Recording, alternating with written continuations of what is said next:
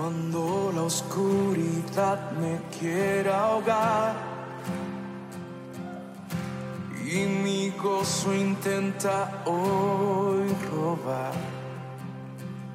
En medio del dolor fuerza me das, en ti estoy firme, en ti estoy firme.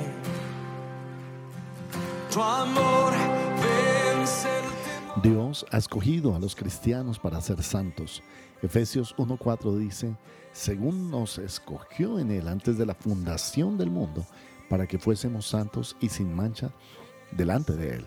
Bienvenidos a Devoción Ríos.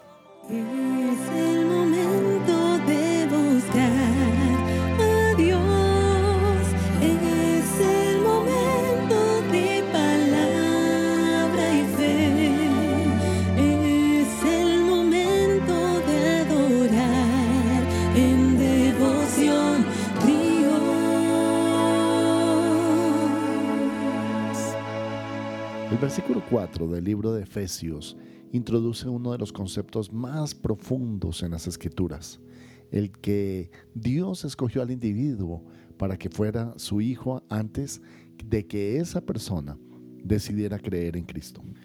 Este concepto de que Dios nos ha escogido desde tiempo atrás, antes de nuestro nacimiento, para que conozcamos a Cristo, está enseñado en la escritura, es un principio de Dios. Él conoce el fin desde el principio.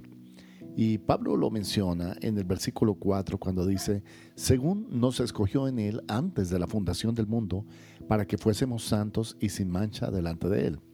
Y también en el versículo 5 dice, en amor, habiéndonos predestinado para ser adoptados hijos suyos por medio de Jesucristo según el puro afecto de su voluntad. La palabra predestinado significa destinado anticipadamente, es decir, Dios conoce el plan para nuestra vida desde el comienzo del tiempo. Y también Pablo lo menciona en el versículo 11, él dice, en él asimismo tuvimos herencia, habiendo sido predestinados conforme al propósito del que hace todas las cosas según el designio de su voluntad. Podemos afirmar que los cristianos hemos sido escogidos para ser santos. La palabra santo significa apartado para Dios. Tú has sido escogido, escogida para ser apartado y apartada para Dios. Es decir, que vivir como para Dios, vivir en santidad, es uno de, las, de los grandes privilegios que tenemos los creyentes, los cristianos, en nuestra vida. La profundidad de la vida cristiana consiste también en buscar esa santidad de parte de Dios.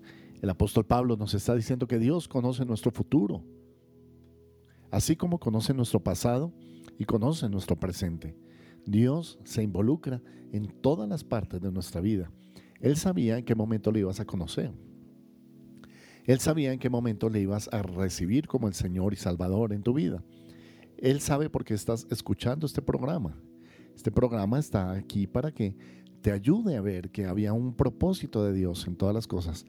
Y Él te fue encaminando, encauzando lentamente hasta que tú pudiste encontrar la salvación de Dios, porque Él así lo permitió, Él así lo quiso.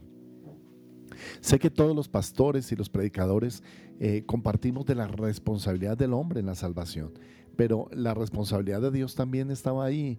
En su misericordia, Él permitió que tú entraras a esa iglesia, que tú escucharas a esa familiar, que tú escucharas a esa persona, que tú abrieras el canal de comunicación, que tú escucharas ese programa de televisión para que recibieras el amor de la verdad para ser salvo. Ahora, en segunda de Tesalonicenses 2.13 se afirma, pero nosotros debemos dar siempre gracias a Dios respecto a vosotros, hermanos amados por el Señor, de que Dios os haya escogido desde el principio para salvación, mediante la santificación por el Espíritu y la fe en la verdad.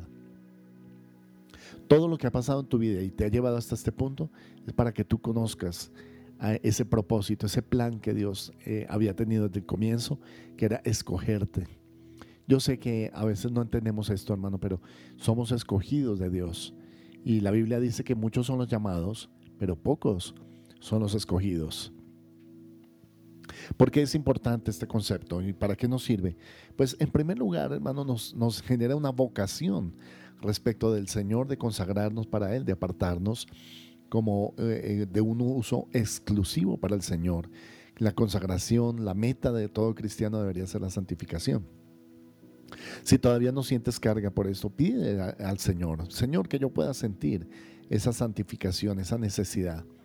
Ayer estaba hablando con un muchacho que me dijo, perdí a mi padre desde muy temprano y siempre he tenido un resentimiento en mi corazón acerca de mi padre y ahora quiero soltarlo y quiero perdonar a mi papá por no haber estado en los momentos más difíciles de mi vida. Oramos al Señor, oramos al Señor y yo sé que Dios eh, produjo esa sanidad en aquel muchacho que anhelaba perdonar a su padre. Cuántos resentimientos, rencores, cargas tenemos nosotros en nuestra vida que necesitamos llevar a la presencia del Señor y necesitamos entregar obedientemente a Cristo porque es parte del propósito de Dios. Romanos 8, 28 al 30 dice, y sabemos que a los que aman a Dios, todas las cosas les ayudan a bien. Esto es, a los que conforme a su propósito son llamados, porque a los que antes conoció, también los predestinó para que fuesen hechos conformes a la imagen de su Hijo, para que Él sea el primogénito entre muchos hermanos. Y a los que predestinó, a estos también llamó, y a los que llamó, a estos también justificó, y a los que justificó, a estos también glorificó. Yo le he llamado a este el proceso de Dios. Estamos en un proceso de Dios. Qué casualidad que esta porción de Romanos 8 se llame más que vencedores. Porque es verdad, a los que conforme a su propósito fuimos llamados, Dios obra para bien. Todas las cosas ayudan a bien. Incluso esta pandemia va a ayudar a bien. ¿Qué va a hacer? ¿Qué va a producir? ¿En qué vamos a quedar? ¿Cómo va a ser el futuro? ¿Cómo serán los meses que siguen? Solo Dios lo sabe. Pero de seguro que Él sacará algo bueno de todo esto. Él dice que nos predestinó para ser conforme a la imagen de su Hijo. Ese es el plan de Dios. Que cada día te parezcas más a su Hijo, a Jesús, para que Él sea el primogénito entre muchos hermanos. El parecido en el carácter y en las obras nuestro hacia Jesús debe ser completamente total. Es decir, que tú te pareces cada día más a Cristo. Y también dice que en el proceso de Dios, eh, lo primero que hace Él es llamarnos. Después de eso, bueno, predestinarnos, es decir, fijar un destino, fijar un, una meta, fijar una, una voluntad de Dios para nuestra vida, pero también nos llama y también al llamarnos nos justifica, es decir, nos hace justos con la justicia de Cristo y después de que somos justificados, vamos a ser glorificados en el tiempo venidero. Esa es la fotografía total del cristiano, es decir, el tiempo que viene va a ser mejor, hermano. Yo le aseguro que usted al estar con Cristo será bendecido. Eso es lo que se llama glorificación va a estar con Cristo, va a estar con Jesús, lo cual es muchísimo mejor que estar aquí. Aquí hay sufrimiento, hay dolor, hay lágrimas, hay enfermedades, pero en el cielo no habrá nada de eso. Por eso cuando el Señor lleva a un cristiano al cielo, es motivo de regocijo entrar en esa morada celestial. Pero ahora Juan 6:44 dice, Ninguno puede venir a mí si el Padre que me envió no le trajere, y yo le resucitaré en el día postrero. Así que, querido hermano, el propósito de este primer análisis del, versículo 4 del capítulo 1 del libro de los Efesios es que tú sepas que Dios te escogió para ser santo y Él no va a parar esa obra. Él va a seguir trabajando en tu carácter y en tu corazón hasta que llegues a ser como Jesús. Vamos a orar, Padre, gracias por esta mañana de gloria. Gracias, Señor, porque Todavía los pájaros cantan, el sol sale y brilla. Señora, lluvia temprana y tardía. Y también los árboles del, campo aplauden, Señor, de gozo al escuchar tu voz en las mañanas. Una estrella declara otra la sabiduría de Dios. Los cielos cuentan la gloria de Dios y el, y el universo confirma la obra de tus manos. Padre, hay gratitud en nuestro corazón, Señor, por tu obra. Permítenos, Señor, navegar en estas aguas de incertidumbre con la seguridad de tu propósito cumplido en nosotros. Amén. En tu gran amor, mi roca eterna, mi roca eterna. Vamos que se escuche, estoy firme en tu gran amor, estoy firme, firme de tu mano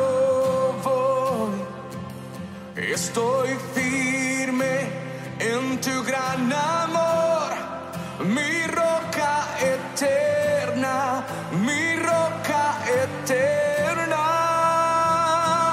Estoy firme en tu gran amor. firme de Tu mano. En ríos de Alabanza amamos la palabra de Dios predicar en todo momento y hasta lo último de la tierra. Por eso tus aportes y donaciones son muy importantes para extender la predicación de la palabra en todo el mundo.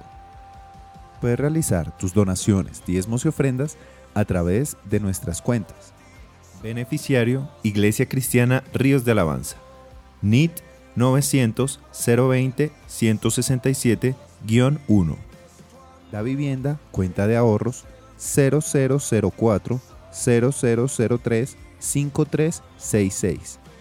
BBVA, cuenta corriente 038 201 294 o a través de nuestra página web www.riosdealabanza.co slash donaciones. Es